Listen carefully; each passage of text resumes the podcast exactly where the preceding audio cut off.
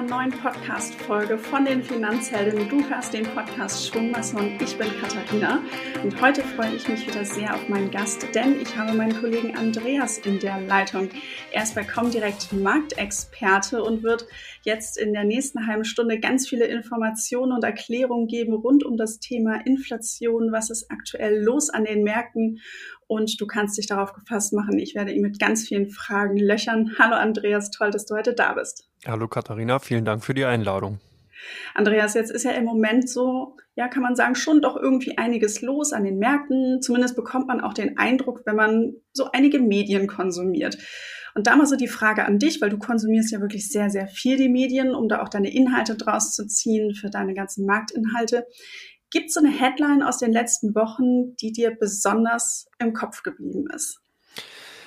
Ja, natürlich in Vorbereitung auf das, äh, auf den Podcast, auf das Interview habe ich natürlich mal ein bisschen geschaut nochmal und mir ist eine Headline doch aufgefallen, weil die sehr markant ist. Werke schließen, Börse in Panik, Omikron legt Herz der chinesischen Wirtschaft lahm. Das ging über NTV und drückt eigentlich sehr viel aus, auch über die vergangenen zwei Jahre, über die aktuelle Situation und packt eigentlich alles ganz gut zusammen, was wir momentan an Themen an den internationalen Finanzmärkten momentan haben und die auch maßgeblich sind. Jetzt ist die Headline sehr lang gewesen. Du hast sie mir vorher nicht schriftlich gegeben und ich habe gedacht, okay, da ist jetzt schon einiges drin. Kannst du das nochmal so ein bisschen in kleine Pakete packen, weil du auch sagst, es fasst die ganze Komplexität der letzten zwei Jahre zusammen. Kannst du das nochmal so ein bisschen Thema für Thema kurz auseinandernehmen?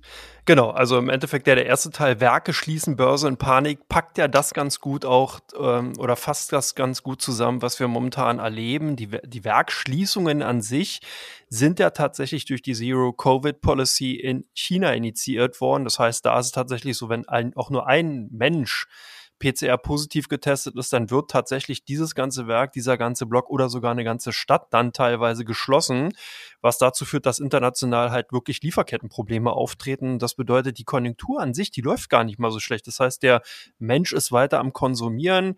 Die Wirtschaft würde laufen, wenn sie denn die Möglichkeit hätte, die Ausgangsprodukte die dann jetzt doch sehr Teil, also sehr viel aus China kommen, entsprechend zur Verfügung gestellt bekommen, dann können sie halt auch die Endprodukte herstellen. Aber dadurch, dass die Werke halt aufgrund dieser Null-Toleranz-Politik in China geschlossen werden, führt es eben dazu, dass die Werkschließungen diese Lieferkettenproblematiken eben darlegen. Und das sieht man in vielen Bereichen. Bereichen Börse in Panik fand ich auch ganz spannend. Das ist ja der zweite Teil von der Headline, wenn man so will, weil da die Frage sich mir natürlich auch sofort gestellt hat, Börse an sich gibt's es ja so nicht. Also wenn würde, müsste man ja sagen, die Finanzplätze, weil die Börse, was ist das, Geldbörse, Börse an, also das ist ein bisschen schwierig zu fassen, passt aber auch dazu, dass diese ganze was in, die Zeit, in der wir momentan leben, irgendwie dazu verführt, ganz komplexe Themen einfach so zusammen und runterzubrechen, dass man dann doch eigentlich den Überblick nicht mehr hat. Das heißt, diese, dieser zweite Abschnitt Börse in Panik äh, drückt eigentlich einiges aus, aber wiederum doch nicht und sehr, sehr viel auch falsch. Und äh,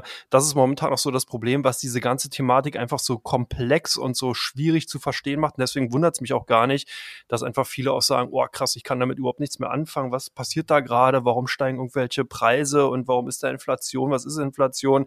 Und das ist so ein bisschen das Problem. Vielleicht geht auch nochmal auf den zweiten Teil ganz kurz ein. Omikron legt Herz der chinesischen Wirtschaft lahm das ist genau nochmal der Punkt, den ich eigentlich auch ganz spannend fand, weil man auch da wieder sieht, Omikron hat uns die letzten beiden Jahre in Atem gehalten, tut es nach wie vor und vor allen Dingen da halt auch ganz spannend. Manche Länder gehen damit jetzt eher lockerer um, also wie Deutschland, USA, die eben sagen, okay, wenn jemand halt daran erkrankt, muss er halt in die Quarantäne und in China eben diese Zero-Covid-Policy und äh, sieht halt, zeigt auch nochmal, dass eben wirklich, was für eine Wichtigkeit die chinesische Wirtschaft hat. Man ist also weg von der äh, wie soll man sagen, Werkbank der Weltwirtschaft hin wirklich zum Dienstleistungsvolkswirtschaft äh, gekommen und zeigt also, wie wichtig eben China als Aktienmarkt ist und natürlich auch, wie schwierig da die Probleme dann sind, wenn sowas passiert wie aktuell. Also jetzt habe ich ein bisschen mehr ausgeholt, aber die, man merkt, wie viel eigentlich Inhalt in so einer Headline stecken kann. Jetzt hast du so die Themen schon mal ganz gut zusammengefasst, über die wir heute auch miteinander sprechen wollen. Wir haben uns so ein bisschen so drei, vielleicht noch so einen äh, halben anderen Schwerpunkt rausgesucht. Einmal das Thema Inflation. Da liest man ja auch ganz viel. Ich finde, da sollten wir gleich mal ein bisschen mehr Klarheit reinbringen.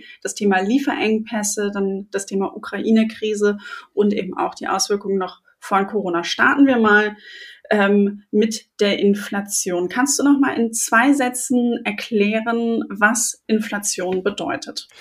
Also im Endeffekt ist ja die Inflation nichts anderes als die Geldentwertung, die aktuell stattfindet. Das ist ganz wichtig. Wir haben also jetzt, wenn zum Beispiel die Headline kommt, die äh, Verbraucherpreise steigen in einem Land um x Prozent, bedeutet das nichts anderes, dass man vor einem Jahr genau diese x Prozent weniger gezahlt hat. Das bedeutet aber nicht, dass das ein Trend ist, der jetzt anhält. Und vor allen Dingen bedeutet es auch nicht, dass vor zwei Jahren bereits schon mal diese Preissteigerung war, sondern es ist immer ein Jahresvergleich. Sprich, wenn man also eine Phase hat, wo über mehrere Jahre hinweg eine hohe Preissteigerungsdynamik ist, dann hat man dann eben eine sehr hohe Inflationsentwicklung. Und wenn man eben Jahre hat, wo teilweise sogar die Preise rückläufig sind, dann hat man eine entsprechend geringere. Und wie entsteht das jetzt oder welche Faktoren haben eben Einflüsse darauf, dass die Inflationswerte steigen oder auch sinken? Also hier gibt es ganz viele Einflüsse, aber ich versuche das mal so ein bisschen runterzubrechen, damit es auch wirklich handhabbar wird. Man kann sich das halt so vorstellen, dass man ein Gut hat, eine Ware oder ein Rohstoff. Und da gibt es jetzt zwei Möglichkeiten. Entweder den gibt es ganz viel, also es steht viel zur Verfügung und man kann ihn auch reibungslos holen. Dann hat man sozusagen eine Situation, dass die ähm, die Produktseite sozusagen verfügbar ist und dass natürlich die Anbieter oder die Nachfrager nach diesem Produkt kein, kein Problem bekommen, dieses Produkt zu kaufen. Das heißt, die werden dann natürlich auch nur den Preis bezahlen, den sie aktuell als angemessen empfinden. So, das wäre sozusagen die Ausgangssituation. Passiert jetzt aber Folgendes. Wir haben wieder die gleiche Ausgangssituation. Das Produkt steht zur Verfügung. Jetzt kommt auf einmal eine extrem große Nachfrage auf dann bedeutet das, dass natürlich, um eben auf jeden Fall dieses Produkt kaufen zu können, die Preise steigen müssen. Also das heißt, ein Kunde oder ein Nachfrager wird anfangen, einen höheren Preis für dieses Produkt zu bieten, einfach um sicher zu gehen, dass er eben entsprechend dieses Produkt bekommt. Und das ist eben sozusagen schon mal so ein bisschen der Anfang, so, um zu verstehen, wie so eine Preissteigerung passieren kann. Wenn jetzt noch zusätzlich Folgendes passiert, dass die Produktseite auch weniger wird, zum Beispiel Rohstoffe nicht zur Verfügung stehen oder eben entsprechend Ausgangsprodukte nicht da sind, um ein Endprodukt fertigen zu können, dann bricht ja sozusagen die, die, die Angebote, die Produktseite weg. Die Nachfrage bleibt aber entweder hoch oder gleich. Das bedeutet, die anderen, die bisher gesagt haben, ich biete da nicht mehr, sondern ich warte, bis sich das Ganze beruhigt. Die kommen ja dann nicht mehr zum Zug und müssen ebenfalls anfangen, höhere Preise entsprechend zu bieten, um dieses Produkt zu bekommen. Und damit erklärt sich schon so auch vielleicht ein bisschen sinnbildlich jetzt, wie so diese Preissteigerungen dann entsprechend zustande kommen können und warum auch dieses Unwort Lieferkettenstörung so wichtig momentan ist, weil das nämlich ganz gut erklärt, warum wir die Situation haben. Das ist sozusagen die Ausgangssituation, das wäre sozusagen diese nachfragegetriebene Inflation Jetzt gibt es noch eine andere Inflationsart, die nennt sich Lohnpreisspirale, die meist folgend aus dem ersten Szenario ist, was ich gerade beschrieben hatte. Das heißt, man kann das auch nicht nur auf Rohstoffe oder auf Waren und Dienstleistungen beschränken, sondern man kann es tatsächlich dann auch natürlich ähm, sagen, dass wenn zum Beispiel diese Preise jetzt dann tatsächlich angestiegen sind, dann wird ja auch die Lebenshaltung insgesamt teurer und dann fangen natürlich auch die Arbeitnehmer an, zu ihren Unternehmen, zu den Chefs zu gehen und zu sagen, hey, ich brauche mehr Geld, um mein Leben bestreiten zu können. Das machen dann meist die Gewerkschaften und also für die Arbeitnehmer in Summe. Und das führt dann zu der sogenannten Lohnpreisspirale, die sich oftmals danach anschließt. Das sind also, das ist dann sozusagen eine lohninitiierte Inflationsdynamik, die dann meist eben einer Preissteigerung vorausging, hat man auch oftmals, wenn die Konjunktur gut läuft. Das heißt, wenn alles an Prosperieren ist, wenn Unternehmen gut, äh, gutes Geld verdienen, kommen meistens auch die entsprechenden Arbeitnehmer natürlich und wollen entsprechend von den Erträgen eben auch was abhaben. Und dann kann eben diese Lohnpreisspirale entweder ein verstärkendes Momentum äh, eben zu dem vorher äh, angebotsgetriebene Inflationsdynamik hervorrufen oder eben teilweise in guten Boom, in Boomphasen, in konjunkturellen Hochphasen sozusagen ebenfalls äh, einen Effekt geben, der dann in der Volkswirtschaft zu beobachten ist. Wie kommen wir jetzt aus, gerade aus dieser Spirale wieder raus? Weil ich glaube, bei der ersten Thematik, die du erklärt hast, dieses Thema Angebot, Nachfrage, da spielt ja auch noch so ein bisschen das Thema Lieferengpässe rein, sprechen wir gleich nochmal drüber. Aber gerade diese, diese Spirale, die ähm, Lohnpreisspirale, was muss passieren, damit sich die wieder abwärts dreht? Na gut, abwärts drehen selten, aber oftmals ist es so, ähm, dass dann natürlich in diesem Umfeld die Notenbanken aktiv werden oder beziehungsweise dann natürlich, ich sage jetzt mal, regulatorische Behörden einhalten oder eben auch Marktverhältnisse. Das bedeutet, dass oftmals, ähm, wenn jetzt die Konjunktur, nehmen wir mal an, wir haben jetzt wirklich eine von der Konjunktur initiierte Lohnpreisspirale, bedeutet das ja, dass wir sozusagen am Hochkochen, am sehr gut laufenden Konjunkturzyklus sind, was dann meist so das Konjunkturhoch auch äh, darstellt. Und dann fangen die Notenbanken in diesen Phasen oftmals an, die, die äh, Zinspolitik zu ändern, dass man eben merkt, okay, wir haben hier ein Problem auf der Inflationsseite. Das heißt, wir fangen an, die Leitzinsen anzuheben um eben genau dieser Entwicklung entgegenzuwirken. Das heißt aber nicht der Entwicklung, dass eben die Leute mehr Geld haben wollen, sondern der Entwicklung, dass natürlich, wenn Konjunktur eben gut läuft, die Unternehmen anfangen, insgesamt gutes Geld zu verdienen, also mehr Geld zu verdienen. Das führt dann dazu, dass generell dann auch die Preise dann eben steigen und das will man natürlich so ein bisschen eindämmen, dass man dahingehend dann die äh, Zinsen anhebt, dass einfach das ähm, Investitionsklima ein anderes wird und dass eben dann die Konjunktur so ein bisschen ausgebremst wird. Also es ist aber ganz wichtig zu verstehen, dass die Notenbanken nicht hier etwa gegen die Arbeitnehmer direkt kämpfen, sondern es geht eben wirklich darum, was eben die Inflation auf den Geldwert insgesamt hat, weil die Notenbanken auf der einen Seite natürlich die Konjunkturentwicklung beobachten, aber wirklich als oberstes Ziel immer die Geldwertstabilität im Endeffekt auf der Agenda haben. Hm, und wenn ich das richtig im Kopf habe, ist ja eigentlich immer so das Ziel zwei Prozent Inflation. Da sind wir ja aktuell deutlich drüber. Jetzt hast du eben gerade nochmal das Thema Leitzins ähm, mit, mit reingebracht und auch schon gesagt, Auswirkungen, Zinsen steigen für uns Verbraucher. Kann sich das dann darin ja äußern, dass eben ein Kredit für meine Immobilie teurer wird, aber ja eben auch für die Unternehmen es auch entsprechend teurer wird. Und genau dann treten ja die Faktoren ein, die du eben angesprochen hast. Jetzt haben wir mal wirklich in den Alltag wieder rein, nachdem wir so ein bisschen Exkurs in die Theorie gemacht haben. Wo spüren wir als Verbraucherinnen und Verbraucher die Inflation aktuell dann am meisten?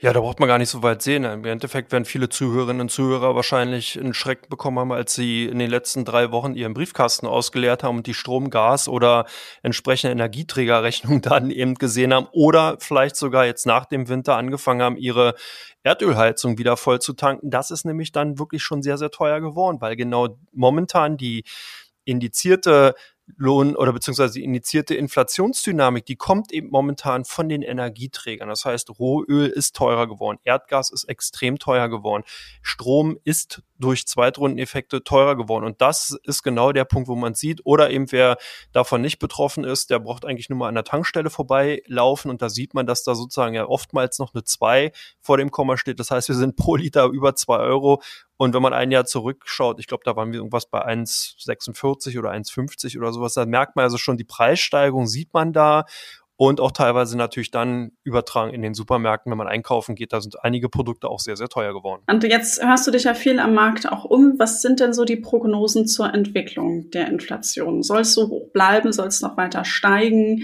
Ähm, können wir irgendwann demnächst erwarten, dass es vielleicht etwas wieder runtergeht? Weil wenn man jetzt gerade so das, was du sagst, wenn man ein Auto hat, äh, regelmäßig zur Tankstelle fährt, dann sehnt man sich ja doch herbei, dass es niedriger wird. Ich sage mal, jetzt hat die Bundesregierung ein paar Unterstützungspakete geschnürt. 30 Prozent äh, soll es an der Tankstelle demnächst dann erstattet geben. Ähm, das ist ja dann aber auch in Anführungszeichen Tropfen auf dem heißen Stein, gerade für die, die intensiv pendeln müssen. Wie sehen da so die Prognosen aus, die du dir anschaust?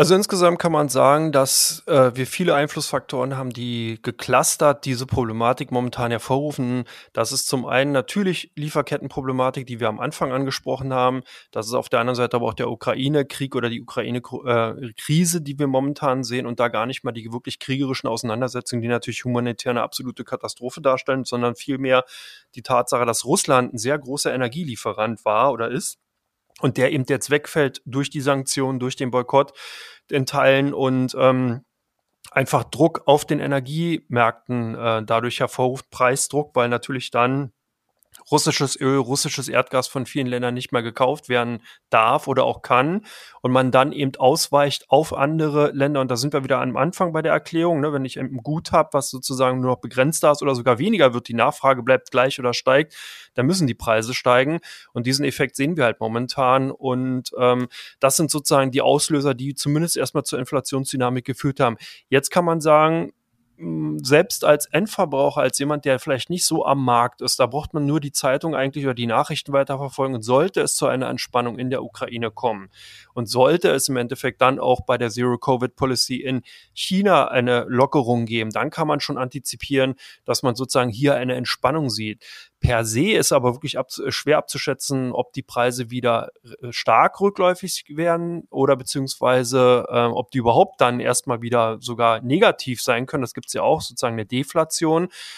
Ähm, hier sieht man einfach einen Aspekt, der über mehrere Jahre, sogar fast schon Jahrzehnt angewachsen ist. Es sind also sehr, sehr viel Liquidität in die Geld- und Finanzmärkte gegeben worden. Zusätzlich haben die Staaten in den letzten Jahren sehr viel Liquidität durch Hilfsprogramme, zum Beispiel gegen oder bei der Covid-19-Pandemie gegeben, durch entsprechende Corona-Hilfsmaßnahmen äh, oder in den USA durch ents äh, äh, entsprechende Paychecks, die man eben gegeben hatte zum Konsumieren. Und die haben sozusagen momentan diesen Inflationseffekt. Ob der sich in 2023 in dieser Form tatsächlich noch zeigt, mag ich zu bezweifeln, aber ich glaube trotzdem, dass wir auf einem Niveau sein werden, was über zwei Prozent ist. Das ist auch so ungefähr der Konsens, den wir momentan hören, dass also diese Inflation gekommen ist, um zu bleiben, aber nicht in der Dynamik, wie wir sie momentan sehen, weil eben mindestens zwei Faktoren hoffentlich bald weg sein werden. Das heißt, der Ukraine-Krieg wird hoffentlich zeitnah beendet sein und damit dann natürlich auch der eine wichtige Treiber davon weg sein. Und auch äh, im Endeffekt kann man ja sagen, dass auch die, Co die Corona-Thema spätestens im Sommer zumindest mal eine Pause haben sollte, in China dann auch und damit auch ein Punkt weg ist, der momentan inflationstreibend ist. Mhm, das ist nämlich dann der Punkt der Lieferengpässe. Und vor allen Dingen wird mir jetzt auch nochmal im Gespräch wieder total deutlich, man hat das eine Thema, aber da fließen so viele unterschiedliche Faktoren mit ein und dann ist es auch nicht immer so einfach gesagt, ach, hier Thema Inflation.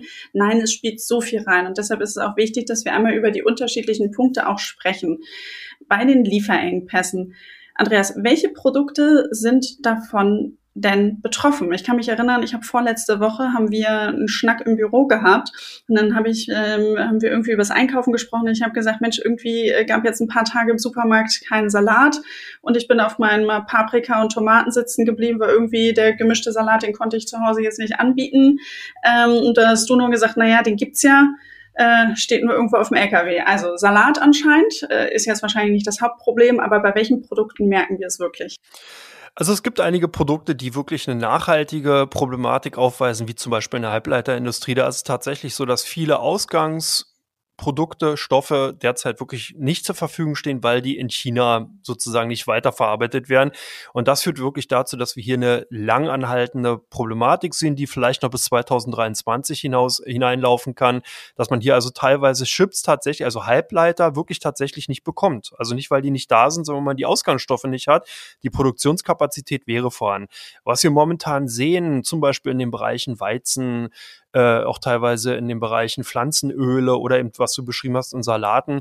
Das ist dann tatsächlich eher auch eine Situation, die temporär, obwohl dieses Wort ja auch schon sehr strapaziert ist, aber das dürfte tatsächlich sich dann eben auch äh, relativ zeitnah wieder ähm, normalisieren, weil wir hier einfach Produkte haben, die einfach die aufgrund eines Ad-Hoc ähm, Events, also ein Ad-Hoc-Ereignis, knapp sind. Also wir nehmen jetzt zum Beispiel LKWs, die eben aus Osteuropa kommen, dann den Salat transportieren, die stehen zum Beispiel an der Grenze momentan, können nicht abgefertigt werden aufgrund des Ukraine-Konflikts. Ich weiß nicht genau, ob es so ist, aber das wäre zumindest mal ein Konstrukt, was man hypothetisch darstellen könnte. So, wenn natürlich dann diese Abfertigung erfolgt, dann wären entsprechend dann nicht jetzt die Ladung an Salat, die sind dann wahrscheinlich schon kaputt, aber die will keiner mehr haben, müssen auch die Kaninchen im Garten. Aber ansonsten die dann natürlich folgenden Salatabfertigungen, die kommen dann entsprechend durch. Und das ist auch nicht das große Problem. Das Problem sind tatsächlich eher äh, internationale Lieferketten, die wirklich so feingliedrig sind. Und wir haben halt wirklich viele, viele Branchen, die sozusagen die Lagerhaltung auf die Straße gebracht haben. Also es gibt Lagerhallen in dieser Form so nicht mehr, sondern es gibt tatsächlich nur noch dieses On-Demand. Also die Autofirmen, äh, ganz, ganz viele Hightech-Unternehmen, die haben dann im Endeffekt an ihren Zulieferern das Problem ausgelagert und haben gesagt, pass auf, wenn ich das Produkt brauche, lieferst du mir das innerhalb von 24 Stunden.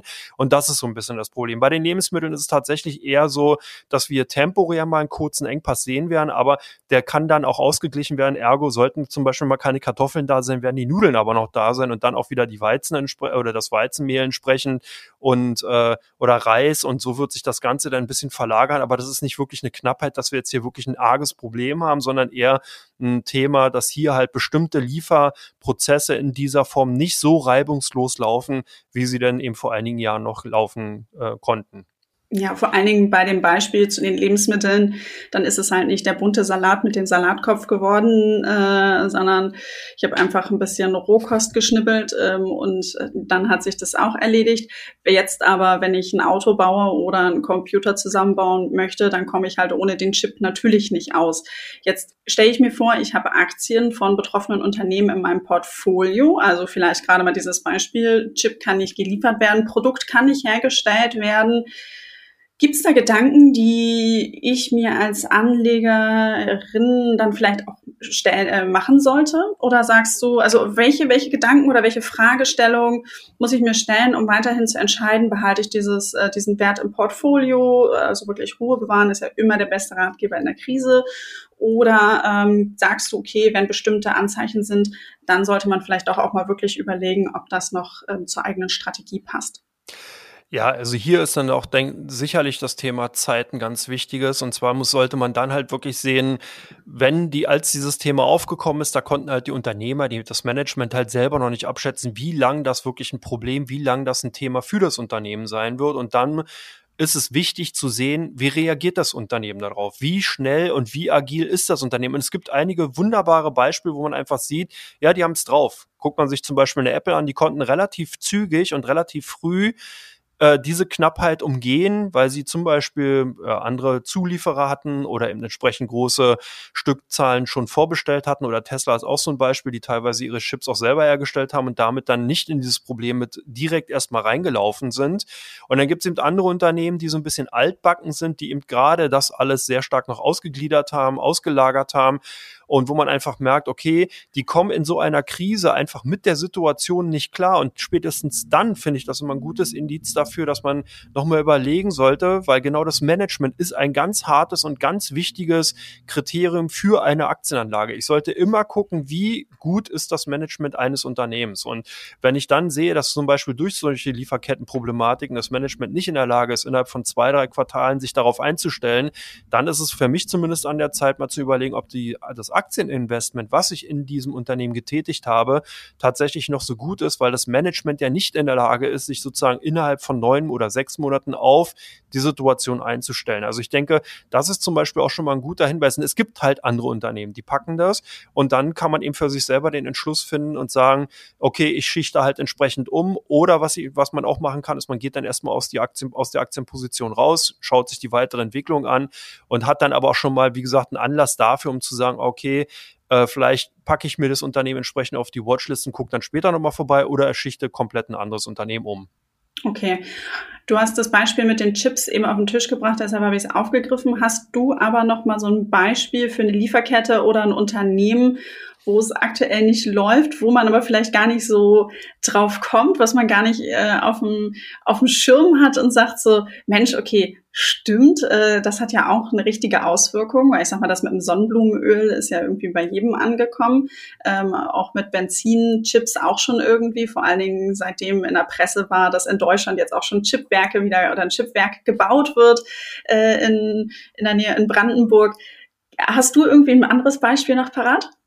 Ja, ich will da mal vielleicht nochmal äh, ausholen und so mal eine Gesamtsituation darstellen. Die Automotive-Industrie, also die Autoindustrie insgesamt, die ist eigentlich am Anfang mit der Chip-Knappheit ganz gut zurande gekommen. Also als es dann sozusagen äh, um Covid-19 ging und als in China hier eben die Zero-Covid-Policy gefahren hat und man dadurch diese Verknappung hatte, da haben eben wirklich viele Autobauer gesagt, okay, wir haben zwei Möglichkeiten. Entweder wir nehmen einfach einen anderen Chip, also wir nehmen zum Beispiel einen Chip, der vorher, weiß ich nicht, den rechten Linker gesteuert hat, den nehmen wir jetzt dafür, um den linken zu machen, weil da haben wir gerade eine Knappheit.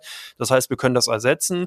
Oder was auch oftmals gemacht wurde, dass man den Chip gar nicht eingebaut hat, wenn er nicht notwendig war und dem Kunden gesagt hat, pass mal auf, du bekommst den Chip zum Beispiel, was ich zur Steuerung deiner Klimaanlage, dann im Sommer nachgeliefert, kommst in die Werkstatt, wir bauen dir den ein, wenn der eben wieder zur Verfügung steht. Das war wirklich eine Möglichkeit, wo man gemerkt hat, ah, okay, die Autobauer sind bemüht, natürlich Fahrzeuge abzusetzen und suchen nach Lösungen. Das absolute K.O.-Kriterium für BMW und Volkswagen und Mercedes war aber die Ukraine-Krise. Warum? Weil in der Ukraine-Krise ähm, die Kabelbäume hergestellt werden. Das heißt, man konnte den Kunden in diesem Augenblick ja nicht sagen, ja, hier kauft ihr dein, was weiß ich, S-Klasse Mercedes und schiebt den erstmal, solange bis wir den Kabelbaum haben, wir bauen den dann wieder ein, sondern das war tatsächlich so, dass eben dann die großen Autobauer, es waren natürlich noch andere, aber die haben, zumindest mal Volkswagen und Mercedes haben ganz klar gesagt, dass da das Problem ist, die mussten ihre Produktion dann tatsächlich einstellen, weil es natürlich keinen Sinn macht, dem Kunden zu sagen, okay, du hast zwar ein Auto bestellt, wir liefern dir das jetzt mal ohne Kabelbaum und bauen den später ein. Das ging halt nicht. Also von daher sieht man hier schon, das war wirklich ein K.O.-Kriterium. Da konnte man drehen und wenn, wie man will, es ging halt nicht mehr, weil entsprechend dieses Produkt nicht zur Verfügung stand. Und da gibt's ganz, ganz viele Beispiele. Und das zeigt auch, wie fragil momentan eigentlich unsere komplette, ja, wie soll man sagen, Welt ist. Ja, das merkt man ja selber schon. Manche geraten ja schon aus, aus dem Häuschen, wenn sozusagen ähm, die Akkuanzeige im roten Bereich vom Smartphone ist. Und von daher, selbst das kann schon für einige dann eben schwierig werden. Der Kabelbaum im Auto, der steuert dann die ganze Elektronik wahrscheinlich oder verbindet die Elektronik. Genau, beziehungsweise Kabelbaum ist dann halt, sind die Kabel. Ne? Also ganz normal, es muss ja Strom muss fließen. Wenn halt der Strom nicht fließen kann, dann kann natürlich auch kein Halbleiter in irgendeiner Form irgendwas berechnen oder eben durchleiten. Okay, alles klar. Nochmal hier. Für mich sozusagen nochmal zusammengefasst.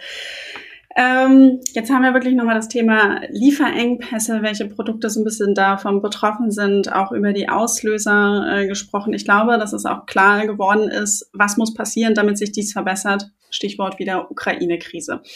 Und ich hatte nochmal geguckt, wir haben in Podcast Folge 131 mal über die verschiedenen Krisen an den Märkten gesprochen. So nennt man das dann ja am Börsenmarkt. Dass das Ganze weitaus mehr ist, ist uns, glaube ich, klar. Vielleicht können wir das Thema, ähm, was in der Ukraine abläuft und am, am Börsenmarkt noch mal ein bisschen ähnlich beleuchten wie in Podcast Folge 131. Da haben wir nämlich über vergangene Krisen gesprochen, wie sie sich entwickelt haben. Ähm, was hat das Thema Ukraine-Krise mit dem Börsenmarkt an sich gemacht? Ja, hier hat man auch eine sehr komplexe Darstellung, weil man hier eigentlich von zwei Seiten wirklich ein Problem an den Finanzmärkten bekommen hat. Auf der einen Seite eben auf der Rohstoffseite, also über die Energieträger, Erdgas und Rohöl sind halt sehr, sehr stark im Preis gestiegen. Und das hat den unheimlichen Kostendruck natürlich auf die Transportunternehmen, auf die Chemieunternehmen, auf alle die, die eben Rohöl oder Energieträger in irgendeiner Form brauchen. Und das Problem ist aber, dass das natürlich schon, man hat es ja gerade schon gehört, Transport natürlich auch äh, dann beeinflusst. Ergo dann natürlich auch auf die äh, Endverbraucherpreise durchschlägt, weil jedes Gut wird momentan transportiert. Das heißt, jeder, jede Pflaume, jeder Apfel, jeder Socke ist mindestens vorher mal mit dem LKW irgendwo von A nach B gebracht worden und ist sozusagen davon betroffen, dass eben jetzt Diesel dann entsprechend oder Kerosin, je nachdem, oder Benzin halt teurer geworden ist. Das ist das eine Problem. Das heißt, wir haben eben von der Rohstoffseite, von der Inflationsdynamik, die daraus entstanden ist, das eine Problem bekommen, weil die dann natürlich auch auf die Unternehmensgewinne direkt eben Einfluss genommen haben.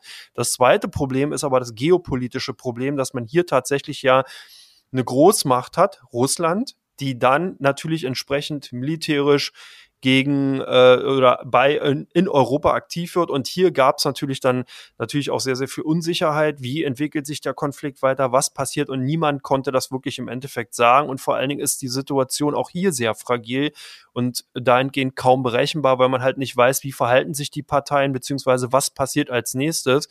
Und da kann man es runterbrechen. Unsicherheit ist genau immer das, oder die Situation, die an den Börsen nicht gewünscht ist, weil man eben nicht weiß, was passiert. Also man kann jetzt hier jegliche Szenarien aufmalen, die man will, aber alles bedeutet halt, dass keiner weiß, was wirklich passiert. Und genau das ist der Punkt, wo halt viele dann sagen, daher, dass ich nicht weiß, was passiert, investiere ich halt nicht in europäische Aktien, sondern stelle mich eher an die Seitenlinie.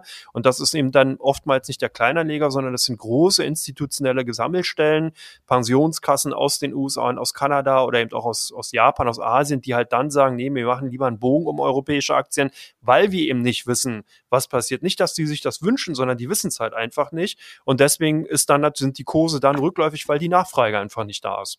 Und es gibt ja auch Indexanbieter, die zum Beispiel eben auch Werte aus Russland aus ihren Indizes rausgeschmissen haben, auch als eine Konsequenz. Aber so dieser richtige Börsenabsturz habe ich den verpasst oder meinst du, ist der ausgeblieben? Oder ähm, ist es einfach jetzt eine, eine ruckelige Zeit und wir kommen irgendwie da noch ganz gut durch? Kommt da noch was? Na gut, wir hatten ja schon eine relativ harte Korrektur eigentlich schon gesehen. Wir waren ja unterhalb von ähm, 13.700 äh, Punkten jetzt auch im, äh, im März dann gewesen, auch relativ zügig. Im DAX. Im DAX, genau. Mhm. Ähm, das ist Wo sind wir da aktuell? Sorry, einmal so ein bisschen zur Einwertung. Jetzt sind wir so bei 14.000, also wir haben uns wieder ein bisschen erholt, aber das ist eben auch ganz klassisch, dass natürlich auch diese Unsicherheit genau in den Märkten momentan vorhanden ist. Und ähm, da, da sind wir genau in so einer Situation, dass halt so ein bisschen das Hoffen und Bangen halt da ist. Also viele hoffen einfach, weil die Ausgangssituation vielleicht nochmal ähm, rückgreifend für 2022 sah wirklich gut aus. Die europäischen Aktien war, galten als eine der Favoritenaktien überhaupt international, wenn man einfach davon ausgegangen ist, nach den Covid-19-Jahren 2021 wird die europäische Wirtschaft sich gut erholen. Man wird also hier eigentlich ein sehr, sehr gutes wirtschaftliches Umfeld vorfinden, wo eben dann eben auch die Aktienkurse eigentlich steigen könnten. Und vor allen Dingen ist halt die europäische Wirtschaft nicht eine klassische New Economy, also eine technologiegetriebene Wirtschaft oder Börsenlandschaft, sondern eine aus Old Economy Werten. Das heißt wirklich aus den klassischen Maschinenbau, Automobilsektor, was man eben so kennt, ne? Maschine, äh, Chemie, also zyklische Sektoren. Und die hätten in diesem Jahr zumindest mal eine sehr gute Ausgangssituation gehabt. Und jetzt ist genau noch der Punkt, dass eben viele eben trotzdem noch davon ausgehen, dass die Ausgangslage nicht so verkehrt ist, wenn der Ukraine-Konflikt mal gelöst ist. Das heißt, man hat noch so die dieses Hoffen zwar noch im Markt, aber halt eher mit angezogener Handbremse. Und deswegen sehen wir noch nicht diesen großen Abverkauf, diesen Panikverkauf, wie wir ihn zum Beispiel bei der Covid-Krise im Jahr, im März 2020 gesehen haben, wo es ja wirklich drastischer runterging, wo wir weit unter 12.000 Punkten auch waren und wo es dann wirklich, wo man auch von einem eigentlichen Crash hätte oder sogar auch reden kann. Da ist die Situation einfach gewesen, dass wir hier ein Novum hatten. Niemand weiß, was in einer Pandemie passiert. Das war ein globales Problem. Jetzt sieht man schon, es ist ein bisschen abgemildert, ist natürlich immer noch eine Krise mit ohne Zweifel, aber natürlich eine ganz andere, wo man immer wieder auch hofft und einfach davon ausgeht, dass die Parteien irgendwann mal eine Einigung auf diplomatischer Ebene führen und äh, ja führen werden. Jetzt haben wir dieses Konglomerat aus Inflation, Lieferengpässen, Ukraine-Krise und auch noch der Corona-Situation. Wir haben in der Finanzhelden-Community viele Frauen und auch Männer, die eben das Thema Wertpapiere angehen wollen und ja auch durch uns unterstützt mit dem Ziel eben fürs langfristige finanzielle Polster. Und ich habe jetzt schon mal an der einen oder anderen Stelle so gehört, so, hm, auf der einen Seite, ich habe Sorge, dass zu wenig zum Leben übrig bleibt und ähm, es ist halt eben entsprechend so viel teurer geworden und man ist dann auf der anderen Seite vielleicht auch noch so ein bisschen unruhig, weil es einfach so eine ja sehr dynamische Situation ist und einfach so viel Unsicherheit ist. Hast du dann noch einen Tipp gerade eben für BörseneinsteigerInnen? Also ich würde in so einer Situation einfach, also ja, das ist so ein bisschen, wie soll man sagen, die Pauschallösung, wenn man so will, einfach mit einem Sparplan reingehen. Also ich würde jetzt nicht anfangen, wirklich ganz klar und selektiv in ein Unternehmen investieren, sondern wenn dann eben in die Marktbreite, wobei ich jetzt auch nicht unbedingt zu breit reingehen würde, weil man zu stark diversifiziert, dann hat man eigentlich einen Haufen Probleme in einem Depot drinne und kaum Rendite.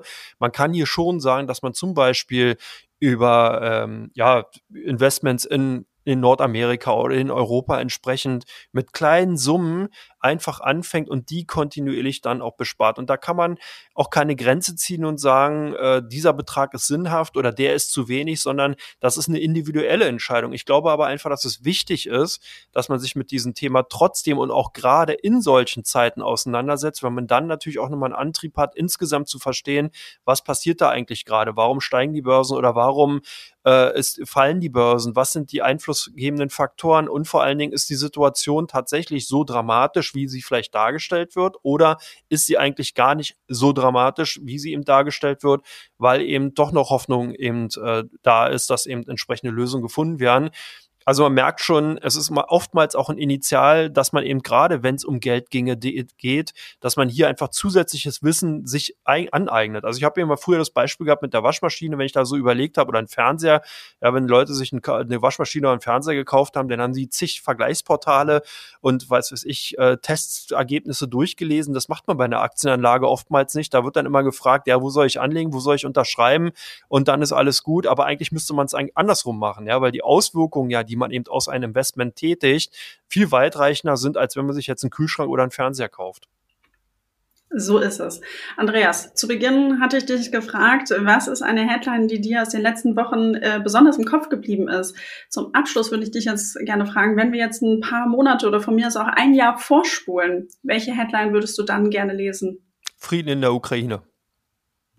Ich denke, das ist ein wunderbares Schlusswort. Vielen, vielen lieben Dank und an dich, liebe Hörerinnen, liebe Hörer, wenn ihr noch Fragen habt zu unserer Podcast-Folge, ein Thema, was ihr nicht verstanden habt, schreibt uns jedes Mal gerne einfach eine Direct Message auf Instagram, gerne auch Feedback. Wir freuen uns, wenn ihr Sterne verteilt, eine Bewertung für unseren Podcast abgebt und ähm, wir kommen auf jeden Fall auf alle Themen, die ihr uns nochmal einsendet, zurück.